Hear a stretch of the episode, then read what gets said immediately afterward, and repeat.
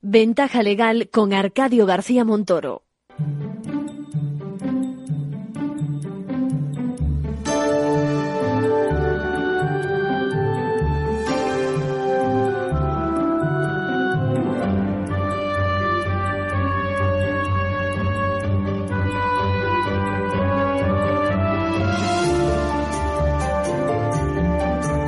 Bueno, y tenemos, creo que tenemos al teléfono a Paula Herrero. ¿Cómo estás, Paula? Hola, buenos días.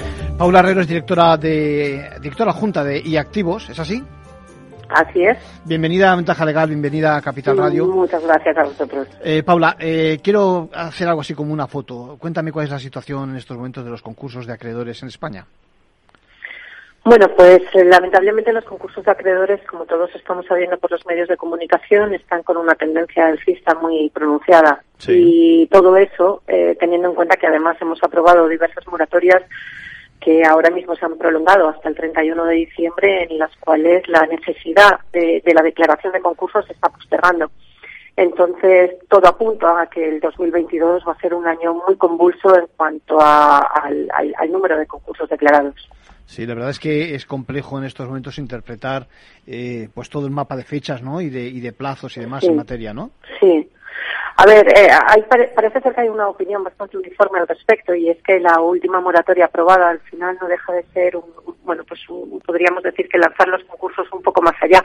Pero el problema es eh, la fecha en la declaración de concurso. Eh, estamos llegando muy tarde a declarar las empresas en concurso a acreedores y en lugar de proponerse el concurso como una herramienta para reestructurar y poder salvar aquellas empresas que son viables, realmente lo estamos utilizando en la mayoría de los casos como un procedimiento de liquidación. Sí, quizás estemos hablando de un error que es, déjame que lo diga así, estructural. Es decir, es una es un vicio, ¿no? Que, que tenemos en Mira, España. eh, Aguantamos sí, demasiado, sí. ¿No? Sí, justo el, el jueves pasado estuvimos en unas jornadas en Madrid en Sí. las que precisamente abordamos este tema, Sí. eh, entre otros muchos, como la profesionalización de la administración concursal y los Sí. diferentes cambios normativos. Pero una de las conclusiones más significativas a las que llegamos es que efectivamente este, este concepto estructural que comentas tú eh, lo tienen tanto las administraciones públicas como los propios empresarios. Todavía hay muchísimo estigma alrededor de aquellas empresas que se declaran en concurso a acreedores y no debería ser así. No deja de ser una herramienta que tenemos que poner al alcance de nuestro tejido empresarial para poder salvar aquellas, eh, aquellas que lo son, aquellas empresas que lo son, bien sean unidades productivas o bien articulando de la forma que sea más conveniente. Sí, yo creo que al final esta, esta especie de procrastinación, creo que se dice, ¿no? De, de- dejarlo, dejarlo para, para otro momento, digo, es lo que, lo que bueno, lo que nos Sí, lleva sí. a esta situación, ¿no? Eh, Totalmente. eh, En estos momentos, además, también estamos a, al, digamos, a, a las puertas de reformas, ¿no? En la materia. Bueno, eh, hemos tenido en, en muy poquito tiempo, en un año, hemos tenido diversas normativas que nos han que nos han afectado, evidentemente por la pandemia por la pandemia COVID. Sí.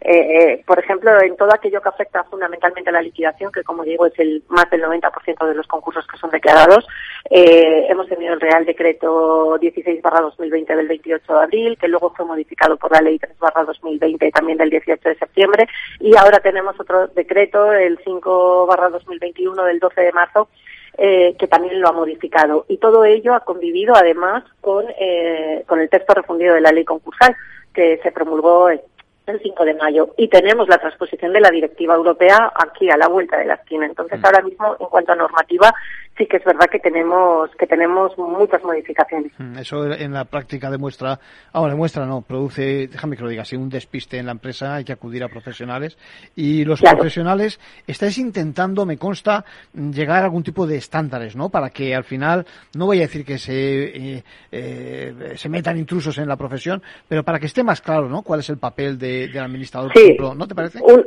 una de las cuestiones precisamente que, que genera mucha más eh, controversia en, este sector precisamente es, eh, es el número de administraciones concursales que puedan proliferar.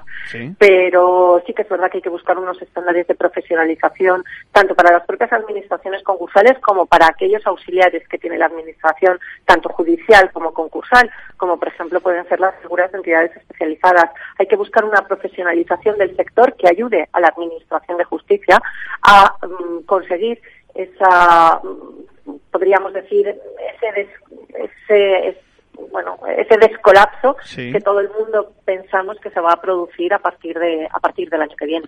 Sí, la verdad es que son muchos los, digamos, son muchas cosas que podríamos comentar, ¿no? Una, una, una de las cosas que uno echa de menos es eh, la eficacia o la puesta en marcha, de verdad, diría yo, de eso que se llama la segunda oportunidad. ¿Qué te parece? Mm.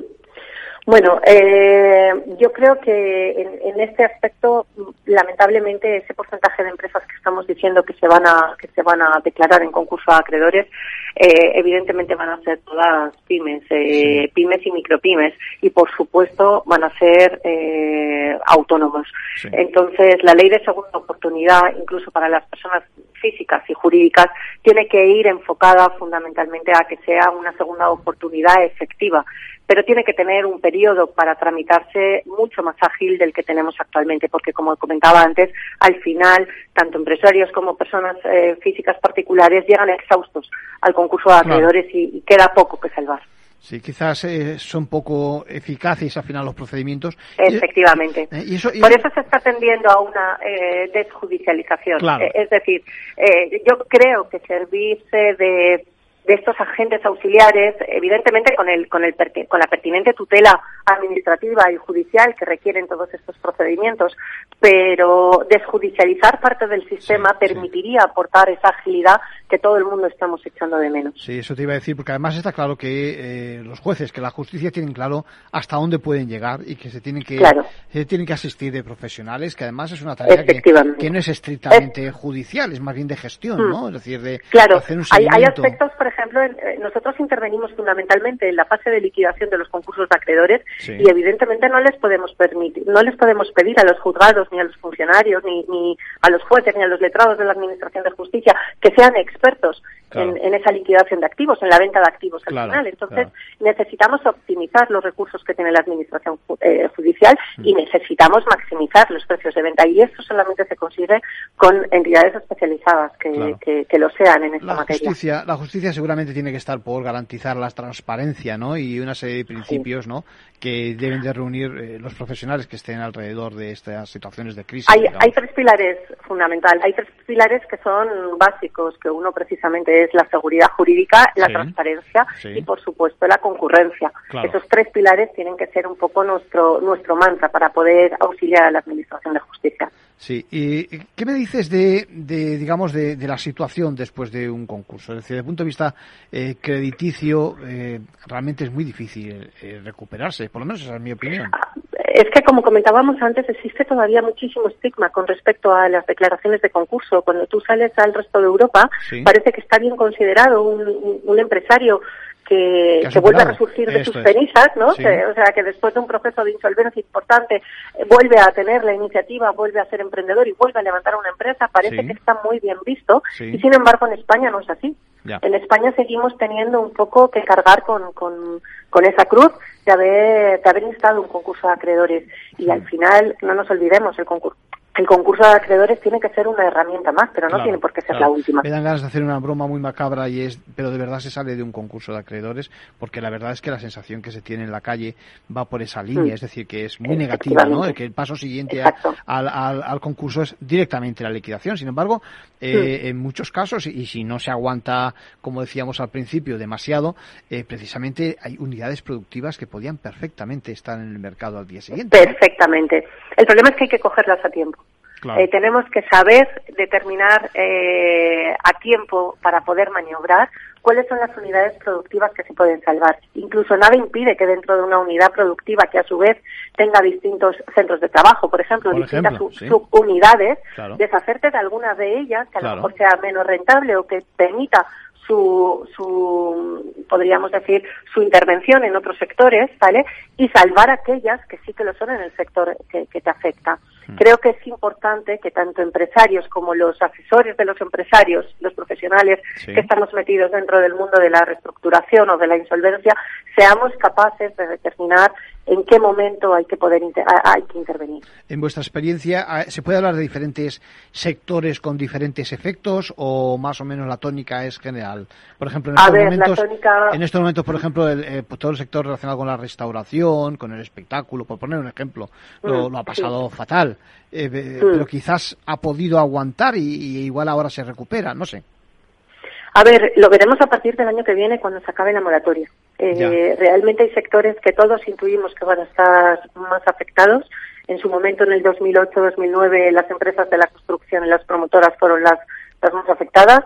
Ahora eh, casi todos intuimos que empresas eh, del ocio, hostelería, por supuesto, agencias de viajes, eh, compañías, bueno, sectores que efectivamente por la crisis COVID se han visto duramente afectados, eh, intuimos que van a ser las empresas que, que inevitablemente van, van a tener que caer porque muchas de ellas no van a tener capacidad para aguantar un año y pico de inactividad como llevamos.